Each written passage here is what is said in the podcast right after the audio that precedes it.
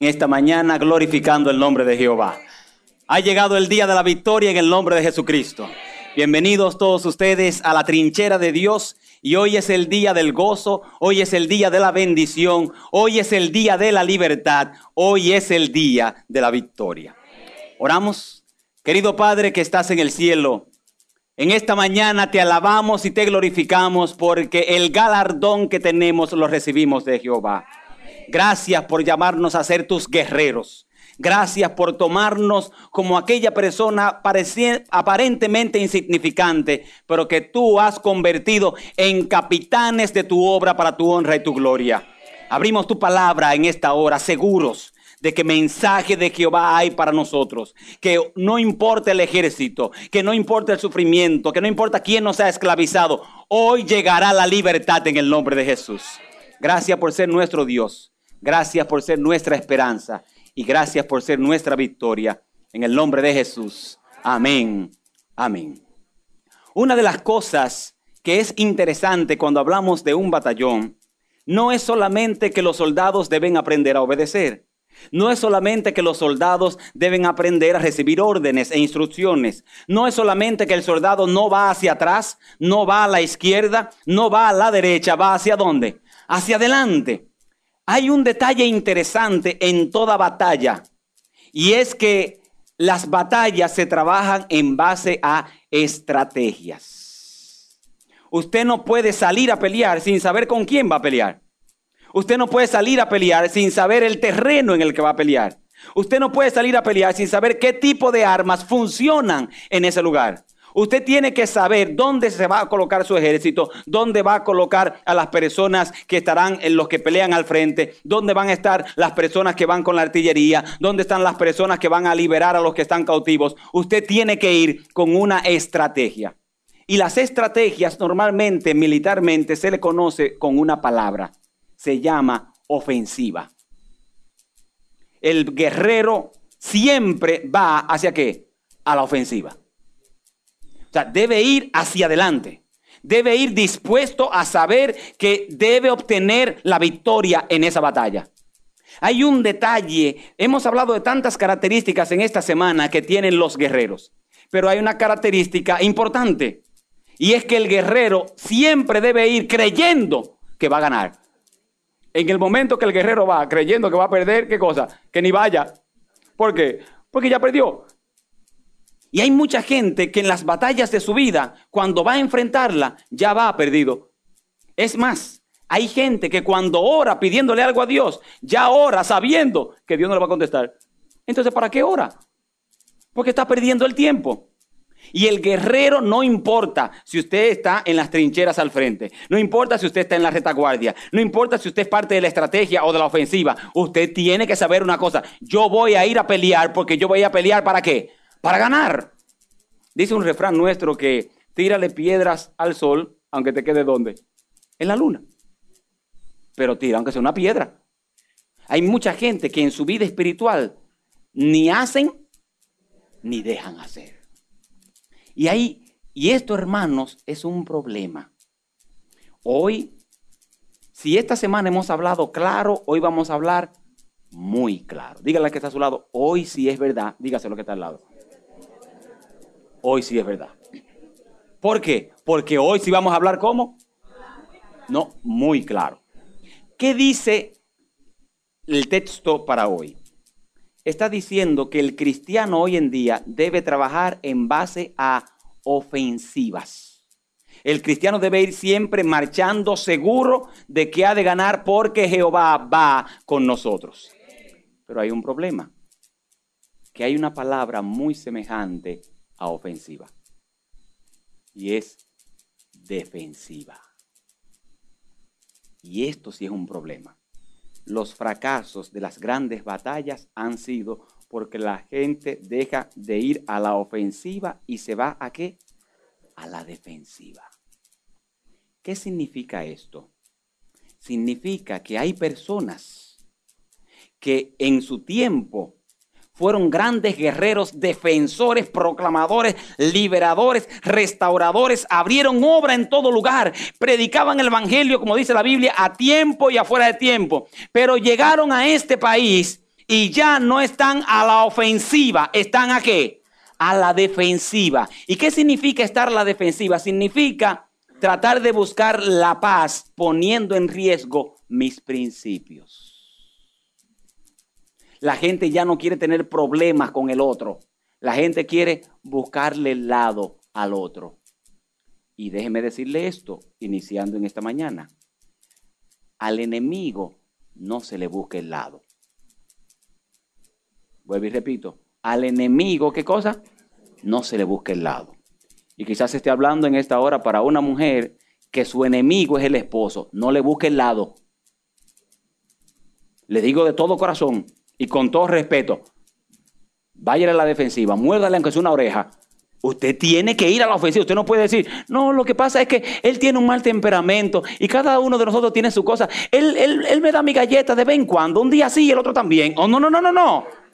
Esto no es un asunto de eso. Váyase como a la ofensiva. Usted tiene que ponerse en su lugar. Usted no se pone a negociar con el enemigo. El enemigo, ¿qué se le hace? Se le ataca, señores. ¿Me entiende? ¿Por dónde voy? Hay esposos que la esposa por cualquier cosa le vuela arriba. Y uno dice, no, pastor, ese es mi cruz, ese es mi cruz. No, no, no, no, no, no, no. Usted no puede negociar con el enemigo. Lo que está mal, señores, no se negocia. Y el gran problema de hoy en día es que aún las iglesias ya no están a la ofensiva, están en qué? A la defensiva. Y usted ve ahora que se le dice aún a los líderes religiosos, hermano, no le diga las cosas a la iglesia como deben ser, porque se le va a vaciar la iglesia. ¿Usted ha escuchado esa frase? ¿Ha escuchado otra frase similar? ¿Me, ¿Me, permiten decirle otra? No, no, a los jóvenes no se le habla de eso porque los jóvenes se van de la iglesia. ¿Usted ha escuchado esa frase? Y entonces inmediatamente la gente levanta una estrategia y dice, ¿y cómo puedo entonces mantener a los jóvenes? Hay una palabra, ¿cuál es? Vete con ellos a la defensiva. Y entonces todos los disparates que quieren traer los muchachos, ¿qué hace la iglesia? a la defensiva. ¿Por qué? Porque no quiere perderlo, pero si ya perdido están. No, no, no, pastor, a los ese hermano, no. Mire, pastor, usted háblele fuerte a quien usted quiera, pero ese hermano es el que paga más diezmo aquí en la iglesia. A ese usted añóñelo, acarícielo. Él, él tiene su problemita. No, pero déjeselo a Dios. No, Señor. Aquí no estamos a la defensiva, aquí estamos a la ofensiva. Y hay mucha gente que quiere que se le trate y se le acepte todas las sinvergüenzadas que quieren traer para la iglesia. Le tengo buena noticia. A esta, no way. Porque aquí no estamos a la defensiva, aquí estamos en qué? A la ofensiva. ¿Estamos en el gozo? Dígale al que está a su lado, no way, dígaselo. No, aquí no es, señores. ¿Por qué? Porque el gran problema de que el deterioro de la iglesia llegue, el gran problema de que se ponga Dios a un lado, el gran problema de que se pierde el enfoque con Jehová, es que la iglesia pasa de la ofensiva a qué? A la defensiva, señores. ¿Quieren muestra bíblica? Agarre su Biblia conmigo. Y ahora, esto es la introducción nada más agarre que este no es el último palo de la mañana. Ah, pronto viene el próximo. Éxodo capítulo 23. Vaya conmigo un momentito allí.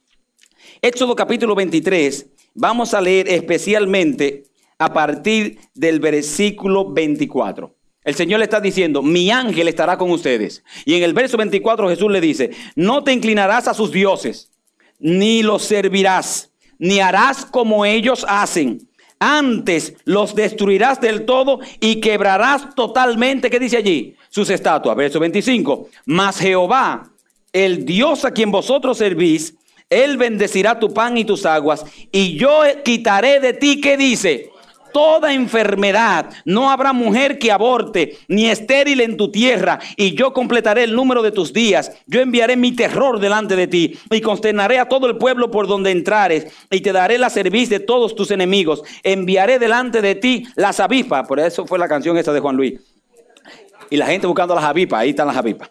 Que eche fuera al Ebeo, al Cananeo, al Eteo de delante de ti. No los echaré de delante de ti en un año, para que no quede la tierra desierta y se aumenten contra ti las fieras del campo. Poco a poco los echaré de delante de ti, hasta que te multipliques y tomes posesión de tu tierra, y fijare tus límites desde el mar rojo hasta el mar de los filisteos, y desde el desierto hasta el Éufrates, porque pondré en tus manos a los moradores de la tierra, y tú los echarás delante de ti. Verso 32. No harás, ¿qué dice allí? Alianza con ellos ni con quién. En tu tierra no habitarán, no sea que te hagan pecar contra mí sirviendo a tus dioses, porque te será. ¿Qué dice? ¿Qué es lo que el Señor está diciendo? Vamos a hablar en arroz con gría ahora. ¿Qué es lo que el Señor está diciendo? Lo que el Señor está diciendo, usted no va a estar a la defensiva. Usted váyase a pelear con quien sea, que yo Jehová voy a ir con ustedes. Ustedes vayan a poner a Jehová en alto, que yo voy a ir con ustedes. Ustedes vayan a poner los principios en alto, que yo voy a ir con ustedes. Ustedes vayan a poner las doctrinas en alto, que yo voy a ir con ustedes. No se preocupen que a quién adora la gente en Miami. No se preocupen a quién adora la gente en South Beach. No se preocupen a quién adora la gente en Downtown. No se preocupen a quién adora la gente en Miami Beach. No se preocupen a quién adora la gente en México, en Perú, en Colombia, en Guatemala, en Honduras, en Nicaragua, en República Dominicana, en Puerto Rico, en Ecuador, en España, en Inglaterra ustedes tienen que servir a Dios Todopoderoso. No se preocupen. Le dice, usted solamente hagan lo que tiene que hacer. ¿Y qué es lo que usted tiene que hacer? No te mezcle con ellos, ni adores a sus dioses, porque yo Jehová iré con ustedes. Yo pregunto, ¿qué es lo que necesita la iglesia hoy en día? No es estar a la ofensiva. Usted se acuerda, hermano, que nosotros peleábamos con el que apareciera venía uno con punto de droga y le caíamos entre todos arriba y se acababa el punto. Venía uno que tenía un, centro de prostitución ahí cerca de casa y uno comenzaba a mandar cartas y comenzaba a decir y esto que lo otro y comenzaba a doctrinarle a los clientes y entonces se le cabía el negocio porque ya todos eran apentistas. ¿Dónde está esa gente? ¿Dónde está esa gente que va a la ofensiva en el nombre de Jehová, que no le tiene miedo a nada ni a nadie, que no le importa nada, solamente le importa servir al Dios Todopoderoso? ¿Verdad que los cristianos de hoy están en la defensiva? ¿Verdad que ya uno no puede hablar fuerte? Hay gente que dice, no, yo no voy para la iglesia de Éfeso. Uy, ahí tiene un hombre que eso es galleta y galleta cada vez que predica uno. Y usted ve que ahora las iglesias, hay un nuevo formato de iglesias, se llaman iglesias multidenominacionales. ¿Qué significa? Ahí no se habla de doctrina. Ahí solamente se habla que Jesucristo es bueno, ¿Qué Jesucristo? Eso es lo más, ñoño que hay. ¿Qué Jesucristo? Y usted ve que los cultos parecen un rincón infantil. Y la gente contentica. Jesucristo. ¿Usted entiende lo que le estoy diciendo? Ya la gente no quiere ir a una iglesia donde le digan que realmente está a la defensiva. La gente ya no quiere que le digan su realidad. La gente quiere vivir su evangelio a mi manera. Oh, pastor, no se meta con mi vestimenta a mi manera. Oh, pastor, no se meta con mis prendas. Mm, mm, eso es a mi manera. Eso es entre Jehová y yo. He knows me. Él me conoce. Él sabe que allá en lo profundito de mi corazón yo lo amo. ¿Usted entiende lo que le estoy diciendo? Pregunto, ¿cierto o falso? Y el Señor le dijo, le voy a pedir un favor. No se mezclen con ellos no cedan con ellos. Porque en el momento que usted cede un poquito, ya, se acabó. El diablo no quiere que le abran la puerta. Él quiere solamente, ¿qué cosa? Una brecha. Y si agarró la brecha, olvídese, usted acaba de perder lo que? Todo, queridos. Ahora mire lo que dice el texto. ¿Sabe qué dice la historia bíblica? Que ellos no lo sacaron. Que comenzaron a hacer la paz con ellos y le dijeron, pero ellos no son tan malos. Y comienzan a decirle a la esposa, mi amor, lo que pasa es que tú eres muy celosa. Esa mujer, esa mujer no está enamorada de mí. Esa mujer lo que pasa es que se ha hecho buena amiga mía, pero, hermano, yo no quiero decirle la palabra, pero usted sabe, por favor, usted sabe que eso no es ninguna amiga ni nada. Usted sabe lo que la palabra de Dios le está diciendo. ¿Qué está diciendo la palabra de Dios? Oye, no cedas. Porque si cedes, ¿qué cosa? Lo vas a perder todo, queridos. Y sabe, la historia bíblica tristemente dice que todas las tribus se dieron. y negociaron con ellos y le buscaron la vuelta al diablo. No, pastor, lo que pasa es que, pastor, ¿cómo vamos a salvar a los de afuera si no nos mezclamos con ellos? Si no nos damos nuestro traguito de cortesía con ellos. Porque ellos dicen, bueno, yo voy a tu iglesia con un solo propósito. ¿Y cuál es la condición? Que tú también van, venga a la mía. ¿A qué yo voy a ir para tu trinchera? Sin tu trinchera me van a volar la cabeza. Si en tu trinchera ninguna de las cosas que hay ahí van de acuerdo con la filosofía de mi iglesia. Cuídese de lo que usted escucha, aunque sean cantantes cristianos. Yo he escuchado gente de la iglesia cantando canto de que, de que del rato secreto. Pero pues será loco. ¿Qué hace un apentista el séptimo día cantando de que del rato secreto? ¿Qué, hace un adventista el séptimo día cantando este, de, que, vendrá como ladrón en la noche y el carro se me quedó vacío? ¿Qué hace un adventista el séptimo día con una calcomanía en el carro? No, pastor, fue que yo lo compré así, con una calcomanía que dice, aléjese porque este carro se puede quedar vacío. ¿Por qué hace? ¿Qué está haciendo con eso? Está cediendo, señores. Pregunto, ¿estoy siendo claro sí o no? ¿Puedo seguir claro o usted quiere que hablemos de Jesucristo? ¿Estamos en el gozo? El gran problema de nosotros como iglesia es que nosotros nos estamos convirtiendo en qué? En facilitadores para que el mal entre a la iglesia. ¿Dónde están los muros de contención de esta iglesia? Que cuando el tsunami del secularismo, que cuando el tsunami de la falsa adoración en la iglesia venga para la iglesia, ¿quién es que va a decir eso? Para acá no viene. ¿Por qué? Porque aquí se adora solamente a Jehová, señores. ¿Cuál es el problema? La gente ha degradado el linario de nosotros. La gente ha tirado por el suelo los, signos del linario. Mire qué lindo usted se escuchaba cantando su más allá del sol. Qué gran gozo hay en mi alma hoy. Y ahora todo el mundo es un corito, un corito, un corito. ¿Qué, qué corito y corito? los signos del linario tienen la filosofía de la iglesia. Cuando uno canta, cuando suene esa trompeta, ¿qué está diciendo? Que el rey de reyes vendrá y mi familia se levantará. ¿Entiende por dónde vamos, queridos? Usted no puede ir ahora a ser un adventista a la defensiva. Los adventistas que están a la defensiva se los come el enemigo, hermanos. Llegó la historia. Todo el mundo a la defensiva. Todo el mundo se mezcló. Hasta se casaron entre ellos, queridos. Habitaban con ellos. Le digo más, había un hombre que tenía un hijo que parecía un santo. El hijo se llamaba Gedeón. ¿Y sabe el papá lo que hizo? El papá levantó altares para Baal. ¿Por qué? Porque dejó de ir a la ofensiva y se convirtió en un cristiano a la defensiva. ¿Quién es que está permitiendo que los altares del secularismo entren a la casa? Nosotros. ¿Qué hace un hijo de un adventista viendo a Harry Potter? Que hace un hijo de un adventista viendo a Ghost Whisper, que sé o qué, que es una mujer, que, que ella es buena gente, ya está misionera ella, porque ella lo que hace es ayudar a los fantasmas que lleguen a su, a su lugar de descanso. Y entonces uno va y le dice, pero hermano, ¿qué hace la hija suya viendo eso, pastor? Esa muchacha lo que está haciendo es una obra misionera. ¿Qué hace un adventista viendo eso? ¿Qué hace un adventista viendo una película de terror? Pregunto, ¿podemos seguir adelante? ¿Me sigue, querido?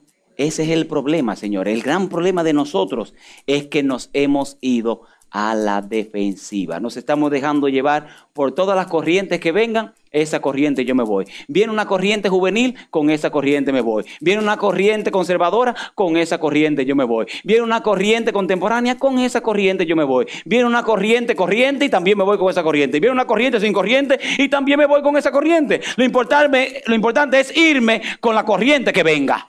Ese es el problema. Y el texto bíblico, váyase conmigo ahora al libro de jueces en el capítulo 6. Dice que los madianitas, que el Señor le dijo en Éxodo capítulo 23, 27 en adelante, el Señor le dijo, no te unas con ellos, yo te voy a dar fuerza para que le ganes y, y sácalos. Te estoy diciendo, no lo dejes en tu tierra, ¿qué cosa? Sácalos. ¿Sabe cómo aparecen los madianitas ahora? Como jefe de los israelitas los madianitas fueron los que el Señor mandó a sacar. Y ahora los madianitas son los que tienen de esclavos a los adventistas. Y ahora está todo el pueblo quejándose porque los madianitas están ahí. Y a mí me hubiese dado una gana de estar ahí, solamente para pararme en la, en trinchera y decirle, yo, yo sí me alegro que le esté pasando eso. Por sinvergüenza. Porque Jehová se lo dijo a ustedes. ¿Qué le dijo Jehová? No le dijo Jehová que lo sacaran. No le dijo Jehová que no negociaran con ellos. Sáquenlos. Y a veces, ver cómo lo digo bonito. Las muchachas en la iglesia le cogen odio a uno. Porque creen que uno lo que quiere es que ella se quede jamona, que se quede soltera para toda la vida.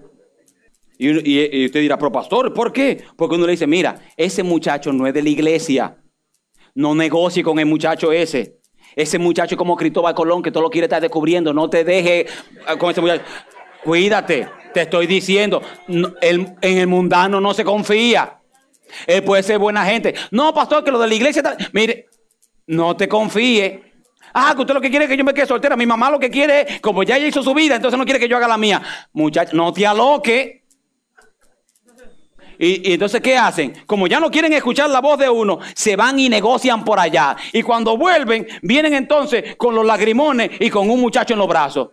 Y a mí me da una gana de cogerle y, y, dar, y juntarle de una galleta el Antiguo Testamento con el Nuevo. Porque yo se lo dije. ¿Se lo dijimos o no se lo dijimos? Pero entonces como quieren hacer lo que les da la gana, porque quieren desobedecer el mandato de Jehová, entonces ahora los madianitas, nosotros somos esclavos de ellos ahora. Y ahora usted ve a esa muchacha dando lástima, yendo al seguro social y a ponerle una pensión y a, amenazarlo con la policía para que, aunque sea, le dé 100 pesos para comprar la, la leche al muchacho. Pero yo te lo dije.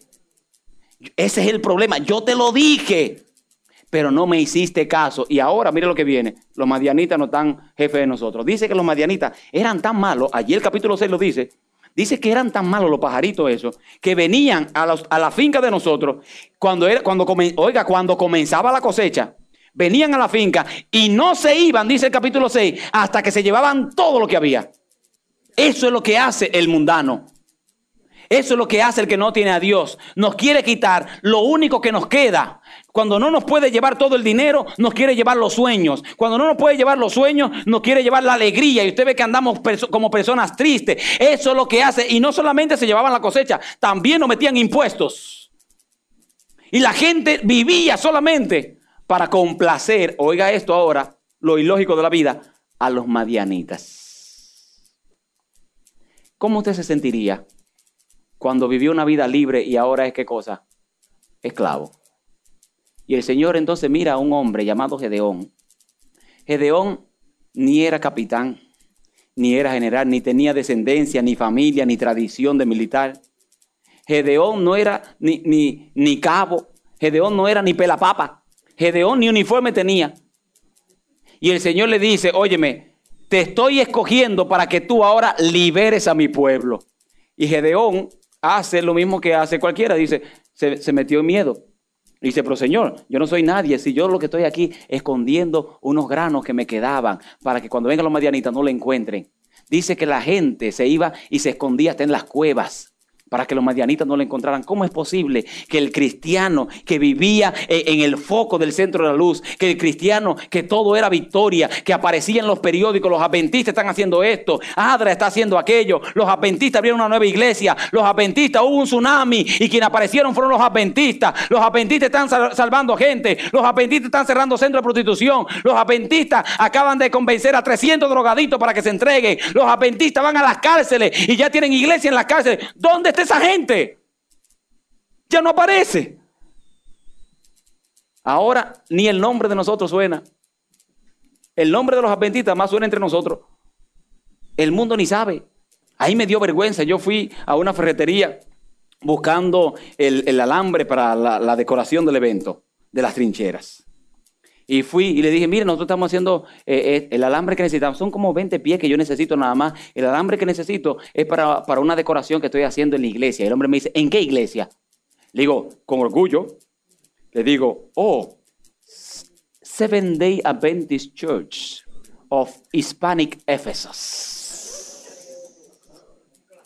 Así, so, se me puse hasta gordito y se lo dije así como con ese orgullo.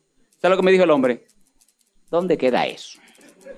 Entonces pensé que era porque estaba hablando en lengua. Y le digo, mira, es la iglesia hispana de Éfeso, que ahí está en la 35. En la 35, si yo vivo por ahí, ¿dónde queda eso?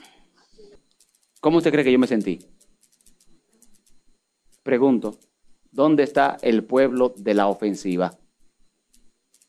Nadie lo conoce. Y dice que Josué, eh, Gedeón le puso muchísimas pruebas al Señor. Le dijo, mira, hagamos una cosa. Yo voy a poner esto aquí. Yo te voy a pedir que todo esté seco y eso esté mojado. Ese pan. Está bien, ponlo. Así pasó. Al otro día se levantó, estaba todo seco y eso mojado. Y le dice, no, yo creo que, que la, el rocío, así dice el historia patriarca y profeta, que Gedeón dijo, yo creo que el rocío lo mojó. Ahora hagámoslo al revés. Moja esto, seca esto y deja todo lo otro mojado. Ahí sí es dura la cosa. que si es así, eso que tú me estás escogiendo. Y al otro día, ¿qué usted cree que pasó? Todo mojado y el asunto seco. Entonces, ¿qué le quedó a Gedeón decir? Pues parece que soy yo.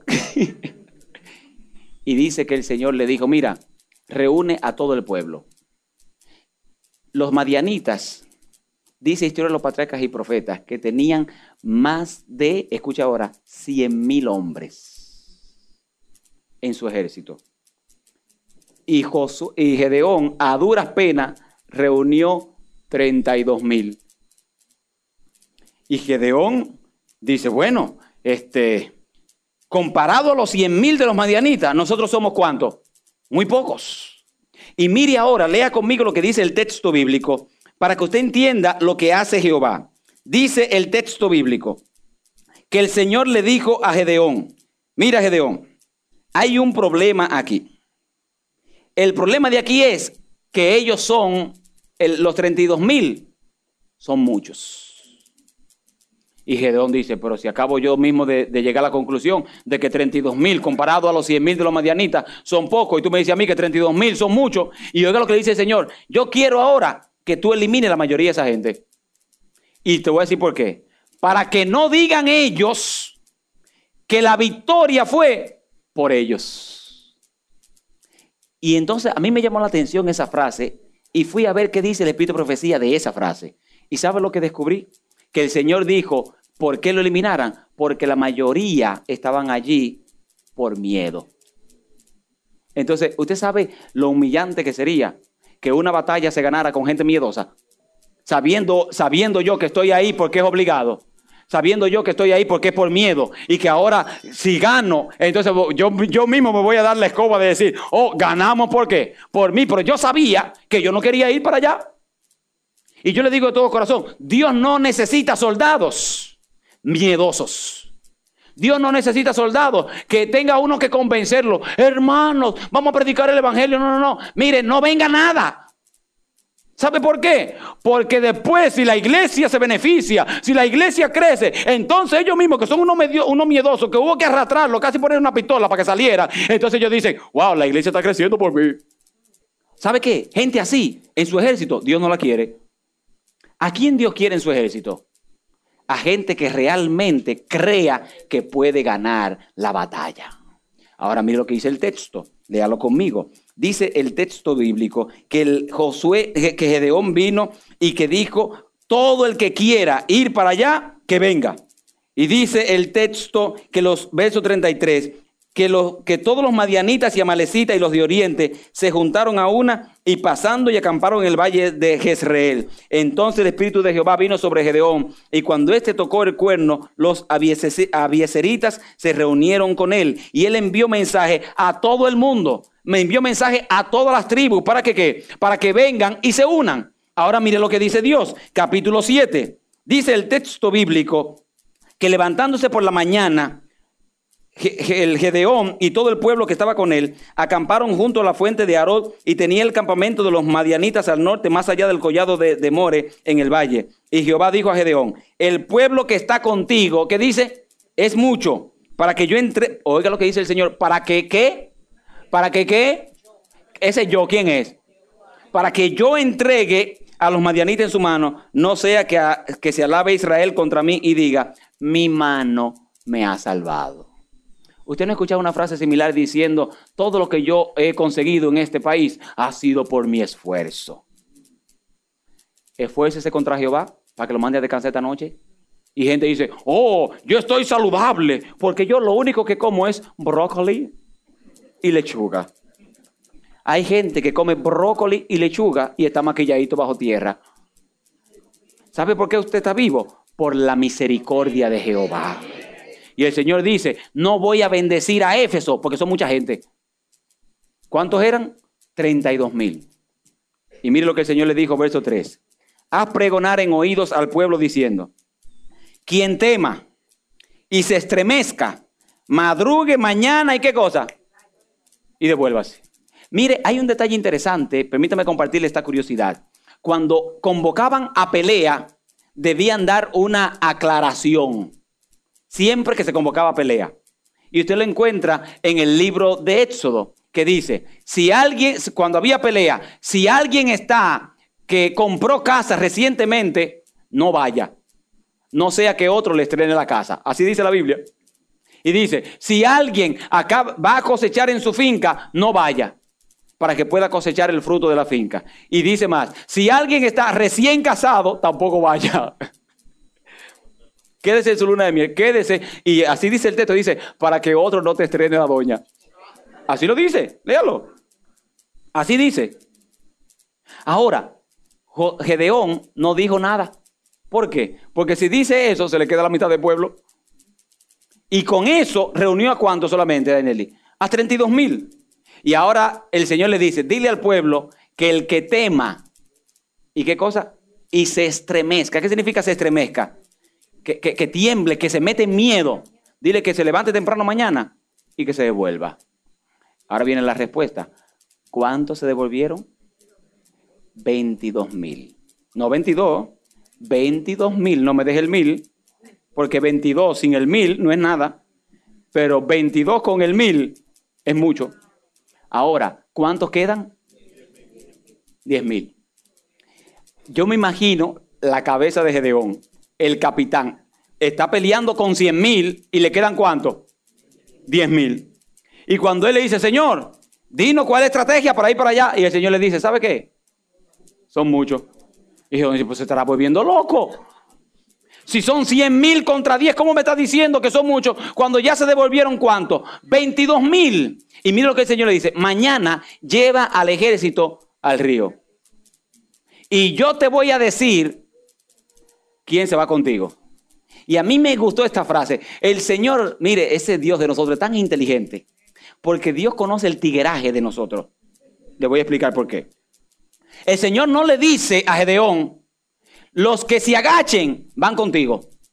No le dice, los que tomen el agua en su mano van contigo. Le dice, no, llévalos y yo te digo cuáles se van contigo. ¿Por qué el Señor le dice eso a Gedeón? Porque si el Señor le hubiese dicho a Gedeón, mira, el que toma el agua en la mano, ese se va contigo. Gedeón pasa toda la noche diciéndole al otro, mira, mañana toma agua con la mano. Mira, mañana, dile a los tuyos que tomen agua con la mano. Agua con la mano mañana. Y viene donde el otro. Agua con la mano. Usted, ¿verdad que a veces nosotros queremos manipular a Dios? Que a veces queremos dirigir la iglesia a como yo creo que debe ser y no como Dios espera que sea. Por eso el Señor no le dijo nada a Gedeón. Y le dice, llévalo. ¿Y sabe lo que pasó, queridos? Vinieron 9.700, oiga esto, de los 10.000, y se inclinaron y se arrodillaron. Y dice el Espíritu de Profecía que se complacieron en tomar agua. ¿Qué es lo que está diciendo el, Espíritu decía con eso? Óyeme, que no eran soldados nada, eran turistas. Ellos no les importaba la guerra. Ellos, mientras más tarde fuese el encuentro, mejor para ellos. ¿Usted conoce gente así? que uno predica, señores, viene pronto la persecución y viene pronto esto y el Señor viene pronto. Y ellos dicen, ay, si el Señor se tardara un poquito, que yo no he terminado todavía la carrera. Ay, si el Señor se tardara un poquito, que todavía yo, yo necesito casarme, yo no quiero llegar vegetariano al cielo. Usted, hay gente que no quiere que Dios venga porque no quiere que Dios le dañe, ¿qué cosa? Su agenda, sus planes. Y ellos lo que hicieron fue, los 9.700, se complacieron en tomar agua. Ellos como tranquilitos, echándose agua en la cabeza y todo eso. Y dice que hubo 300 que estaban tan comprometidos con esto que dijeron, yo no voy a perder el tiempo bebiendo agua. Y tomaron un poquito de agua, se hidrataron y ya estaban listos. Ni siquiera se inclinaron. solamente tomaron un poco de agua porque en su corazón lo que ardía era pelear para Jehová. Y ahora el Señor le dice a Gedeón, ¿sabe qué? Los 300 que bebieron. Y Gedeón dice, sí, yo sé que eso se quedan. Y el Señor le dice, son los que van contigo. Imagínese, querido. Póngase un momentito en el zapato de Gedeón. ¿Cómo usted dormiría esa noche? Dice que Gedeón se llenó tanto de temor, sabiendo que con 100 mil solamente hay cuántos? 300. Ahora, vamos a ver la estrategia. Vamos a ver la ofensiva. El Señor le dice, mira, vete, que yo voy a ir contigo. Dile a ellos que cojan cada uno una trompeta. Y yo le pregunto, en la, en la guerra, ¿es tiempo para estar tocando un instrumento? Y mucho menos cuando estoy peleando contra quién. ¿Contra 100 mil? Eso es ilógico, señores. Y dice, dile a los muchachos que tomen una trompeta, oiga esto ahora, en la mano izquierda. Y con eso van a soplar. Y con la derecha, todos dijeron, sí, con la derecha vamos a tomar un arma de esa potente. Dice, no, con la derecha, una antorcha. Y aquí es que la cosa se complica. Porque aquí es cuando uno se pone en la incertidumbre, en la incertidumbre y dice, Dios, yo quiero que me ayudes a resolver el problema financiero de mi casa, que me puedan aprobar el préstamo o que me puedan eh, hipotecar nuevamente, eh, refinanciar otra vez la casa para yo a un pago más bajito para yo poder pagar. Usted va al banco, le dice este no, va al otro, le dice no, va a este, le dice no, va al otro, le dice no, va al otro, le dice que no, va al otro, le dice que no, que le van a quitar la casa. Y entonces usted ya no le queda ninguna opción y le ora a Dios y Dios le dice, mira, el banco que te dijo que no, ve, y lo único que vas a hacer es ir y decirle que yo te mandé. Dígame usted, entre al Banco de América y diga que Jehová le mandó que tiene que refinanciar la casa. ¿Me va siguiendo? Vaya al Chase y dígale que Jehová le dijo anoche que ellos están obligados a financiar la casa o el Señor va a quebrar el banco. ¿Cómo lo van a tratar en el banco? Como un loco. Ahora, ¿cómo usted cree que los madianitas veían a Gedeón y al ejército con una trompeta en la izquierda y una antorcha en la derecha? Ni siquiera tienen la mano suelta para que sea, darle aunque sea una mordida. No hay estrategia, señores. Porque los madianitas estaban acostumbrados a trabajar a la defensiva. Pero Jehová trabaja a la ofensiva. Y entonces Gedeón, Gedeón el que el Señor escogió, el que el Señor le confirmó allí con la señal que pidió, que el Señor iba a estar con él y que le iba a entregar, porque así se lo dijo el ángel de Jehová. Yo te voy a entregar los madianitas en tu mano. ¿A cuántos? A cien mil. A todos. Y dice el texto que Gedeón no podía dormir y Jehová, que siempre le gusta ñoñar a su pueblo, viene y le dice a Gedeón, Gedeón, te voy a pedir un favor, coge el asistente tuyo y baja escondidito allá donde los madianitas que la respuesta mía te la voy a dar con ellos. Y baja. Y cuando está allí escondidito, dice el texto bíblico que uno de los soldados dijo, tuve un sueño anoche. Gedeón está qué cosa?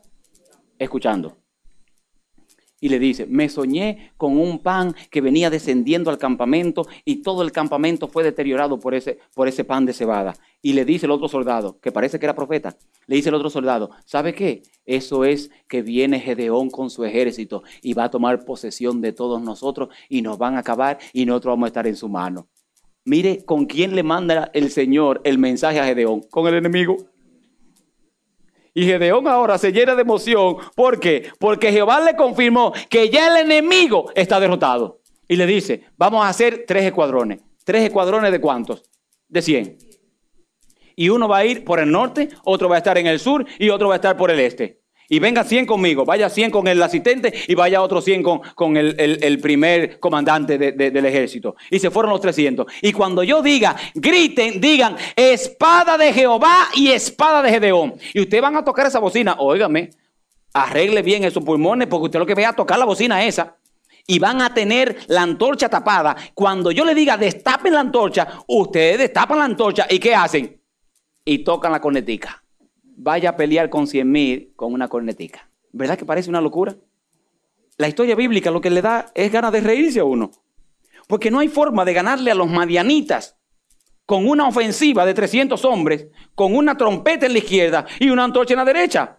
Y mire lo que dice el texto, léalo conmigo. Capítulo 7, dice el texto bíblico, que el Señor tomó a Gedeón los 100 hombres que llevaba consigo, versículo 19.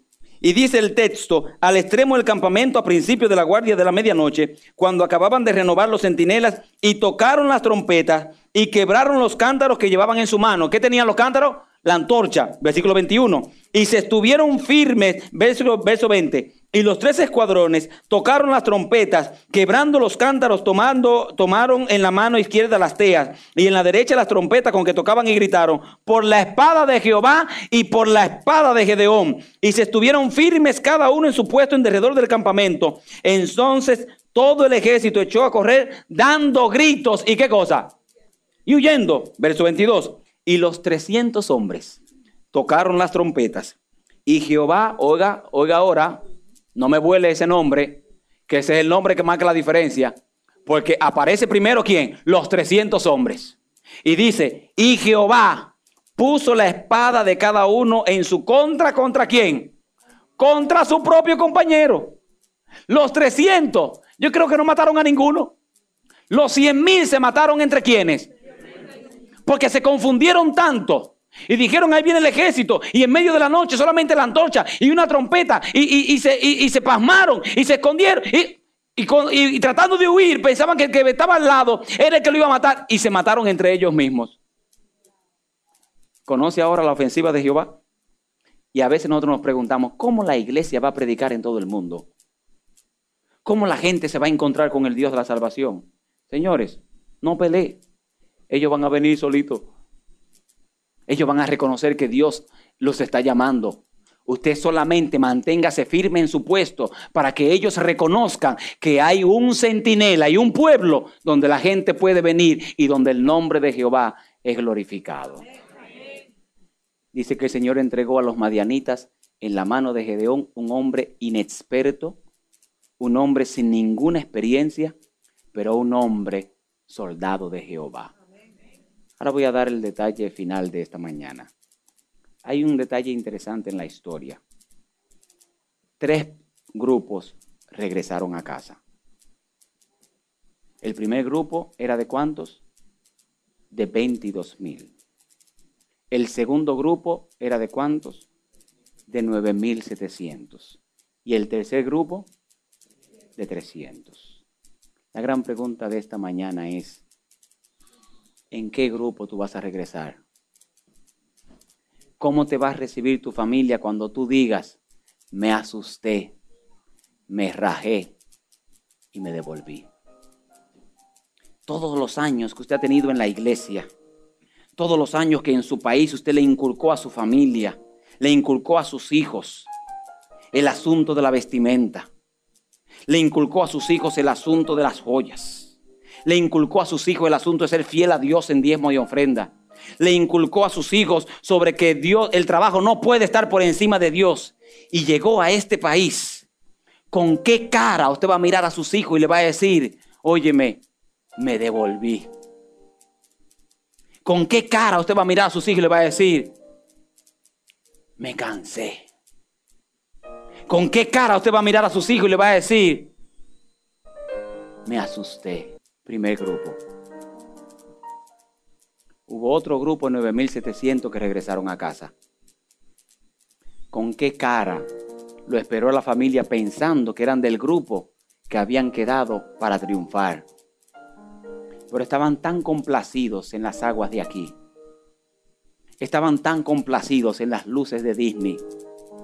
Estaban tan complacidos con las playas de los Cayos que no le importa la iglesia, que no le importa el ejército de Dios, que no le importa pelear por Jehová, que creen que su único requisito es venir el sábado a disfrutar de la escuela sabática y del culto divino y ya y no se aparece ni un día más en la semana.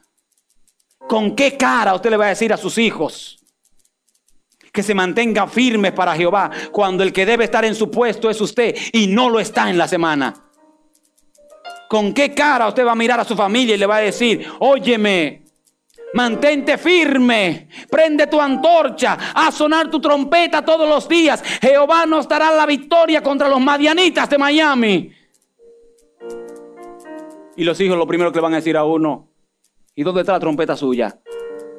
¿Dónde está la antorcha suya? Si nuestros hijos no vienen a la iglesia porque nosotros no venimos. Si nuestros hijos no son fieles a Dios porque nos ven a nosotros sacando cuenta diciendo, bueno, este mes la cosa está dura. A Jehová que agarre ese pedacito ahí, que se defienda con eso. ¿Usted se da cuenta? Tres grupos regresaron a casa. Tres grupos. El grupo de los miedosos, que por cualquier enfermedad, que por cualquier crisis económica, que por cualquier situación se rajan de la iglesia.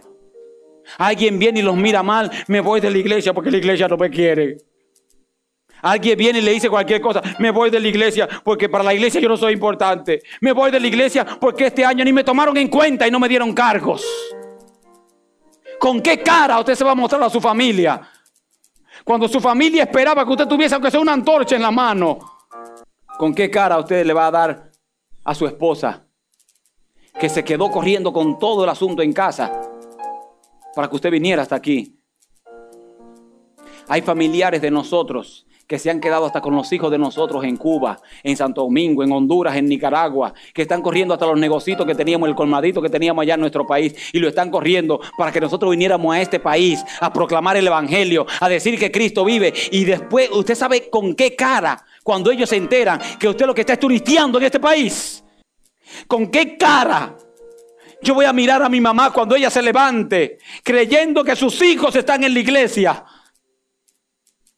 y saber que mami tendrá una casa sola en el reino de los cielos. ¿Con qué cara? Cuando ella se entere allí que pase toda mi historia en el libro de allá, de, de los hechos y de las obras. Y me estén juzgando y le muestren a mami todas las sinvergüenzadas que yo hice de cómo me rajé en Estados Unidos. De cómo me convertí en un turista más. De cómo me convertí en un pastor asalariado ¿Con qué cara? Cuando ella pasó al descanso dejando el pellejo, limpiando casa para darme educación. ¿Con qué cara usted lo va a ver? Dos grupos regresaron. Pero hubo un tercer grupo que regresó a casa. El grupo de aquellos que no se detuvieron a las aguas de Miami. El grupo de aquellos que no les importó que eran 300 contra 100 mil. Anoche me puse a sacar cuentas con Menchi. ¿Sabe esos 300 qué por ciento eran de los 100 mil? El 0.8.3%. Ni siquiera el 1%. Y yo me pregunto entonces, anoche me quedé con eso en la mente. En Éfeso, ¿Qué porcentaje usará Dios para cumplir su obra y entregarnos a los madianitas de South Beach?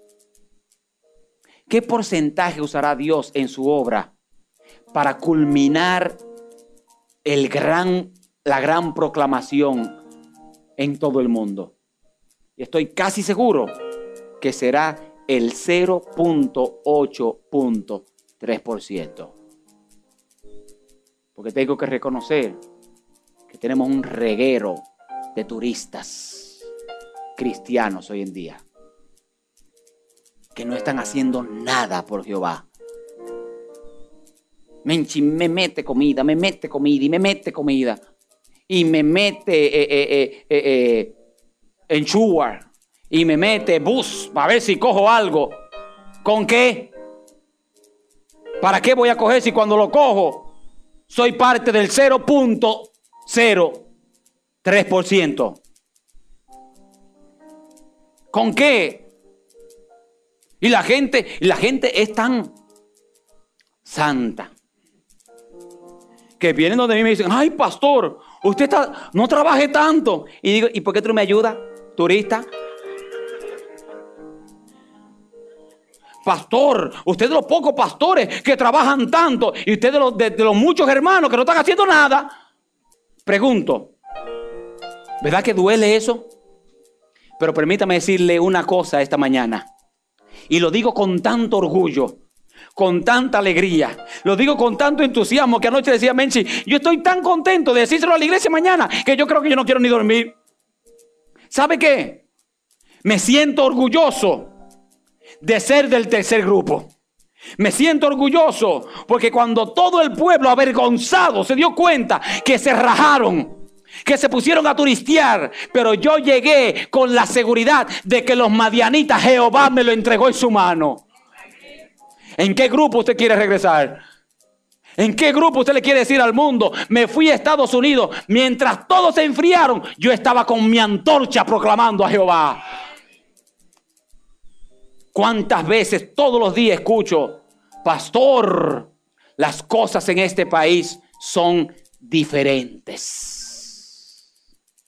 La adoración en este país es diferente.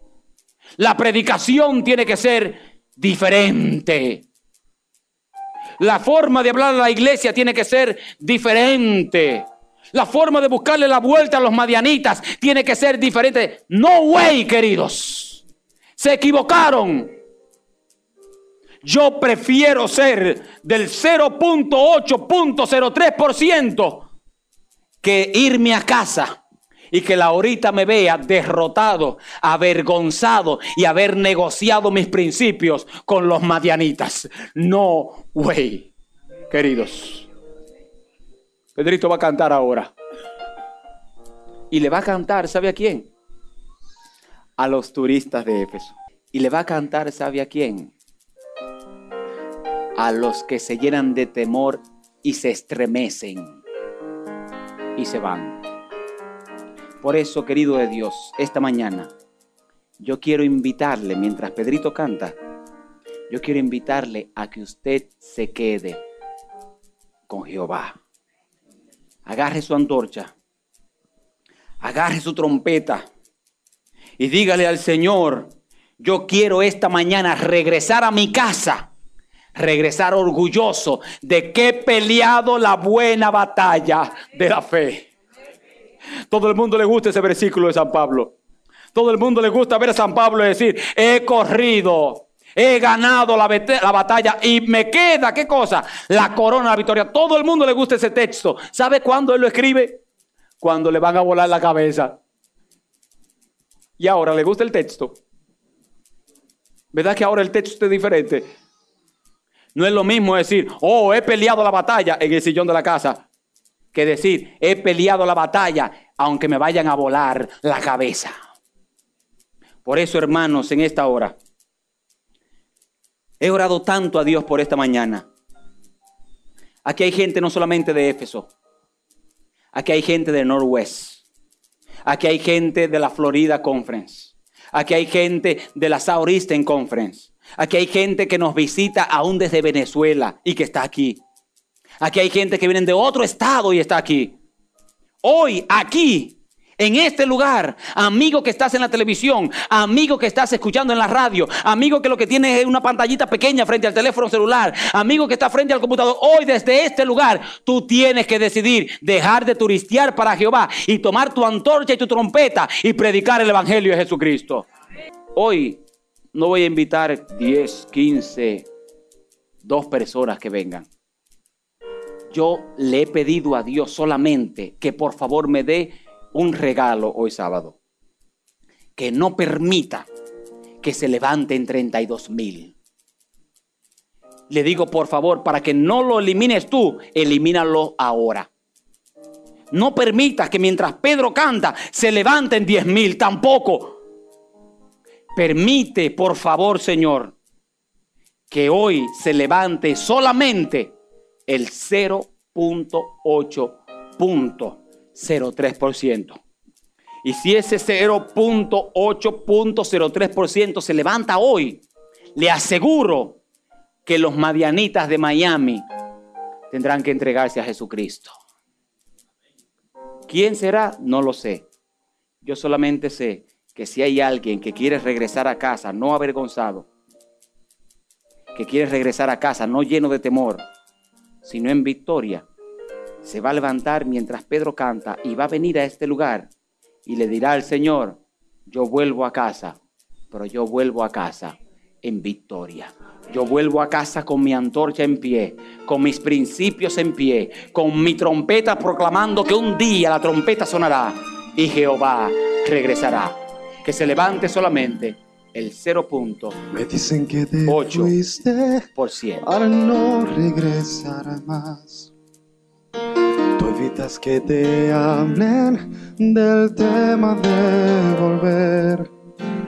Que tú no extrañas el amor que el Padre te mostró. Solo te importa lo que el Padre te entregó. Yo sé que vives cautivo en tu mundo vacío y no encuentras solución para tu herido corazón. Regresa a casa, te están esperando, los cielos están abiertos. El Padre te está llamando, regresa a casa, no te tardes más, sus brazos están abiertos. El Padre te sigue amando, regresa a casa, no te tardes más, su amor te cubrirá regrese a casa. El Espíritu de Dios en esta hora te llama. El Espíritu de Dios en esta hora te dice, ven, ven con tu antorcha, ven con tu trompeta, regresa a casa. No regreses avergonzado, no regreses lleno de temor, no regreses estremecido, regresa a casa en victoria. Sé parte de, ese, de esos 300 hombres que le dirán a Miami que Jehová ha sido glorificado. Regresa a casa. Sal de allí donde estás y ven a este lugar. Y dile al Señor, yo quiero regresar a casa en el nombre de Jesús. Yo sé que vives cautivo. Ven. Hay en tu mundo vacío Gloria a Dios. y ya no encuentras solución para tu herido corazón. El Padre te dice en esta hora, ¿sabes qué? Llegó la hora de regresa a casa. Él te está Yo te estoy esperando. Te voy a entregar una trompeta nueva. Te voy a entregar una antorcha nueva. Tus principios nuevamente brillarán para Jehová. El Dios de Cuba, el Dios de Honduras, el Dios de Nicaragua, el Dios de República Dominicana, el Dios de Puerto Rico, el Dios de México, el Dios de Estados Unidos, el Dios de Perú. Te pide, regresa a casa. Ser restaurado en el nombre del Señor. Regresa a casa. Pon en alto los principios. Regresa, por favor. Regresa a casa. A casa. Deja de decir que ya todo no es igual. Gloria a Y deja de fingir que vives otra realidad. Ya gira 180 grados, da la vuelta, hazlo ya. Y regresa a casa. Regresa ya.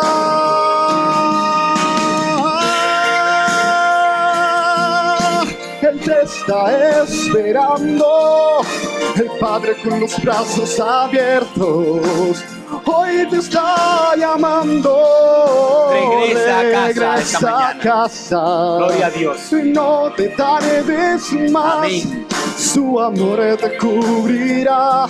Regresa a casa. Cante con nosotros y dígale al Señor. Regresa a casa. Amén. Te está esperando. Sus brazos están abiertos. El Padre te está llamando. Oh, regresa a casa. Oh, ven tal como estás. Su amor te cubrirá. Regresa a casa. Regresa a casa. No te tardes más. Su amor te cubrirá. Y regresa a casa. Querido amigo, en esta hora, el Espíritu de Dios te dice, mira, yo te puedo mandar a casa siendo parte de los 22 mil. Yo te puedo mandar a casa siendo parte de los 9700. Pero mi sueño es mandarte a casa siendo parte de los 300. 300 hombres necesita Jehová para convertir a Estados Unidos en la sede del Espíritu de Dios. Dios te necesita a ti en tu casa. Dios te necesita a ti en tu país donde estás con nosotros en esta transmisión. Dios te necesita a ti que has recibido la señal a través del web. Dios te necesita, pero por favor, regresa a casa. Toma tu trompeta, toma tu antorcha, regresa a casa. No siga viviendo esa vida de turista espiritual. No siga viviendo esa vida de frialdad espiritual. Regresa a casa. Oramos. Querido Padre que estás en el cielo, te alabamos, te glorificamos, porque hoy nos das la oportunidad de regresar a casa. Gracias Padre Eterno por tu amor. Gracias Padre Eterno por tu misericordia. Gracias Padre Eterno por permitirnos tomar nuestra trompeta y nuestra antorcha y decirle al mundo que todavía hay un pueblo adventista del séptimo día. Permite Padre que nosotros podamos restaurar lo que otros han derrumbado. Permite que nosotros podamos alumbrar lo que otros han oscurecido con su testimonio. Permite que nosotros podamos levantar la imagen poderosa de Jehová. Queremos que seas nuestro comandante. No le tenemos miedo a los madianitas, porque pelearemos en el nombre de Jehová. Regresamos a casa seguros de que vamos saboreando la victoria en el nombre del Padre, en el nombre del Hijo y en el nombre del Espíritu Santo. Amén.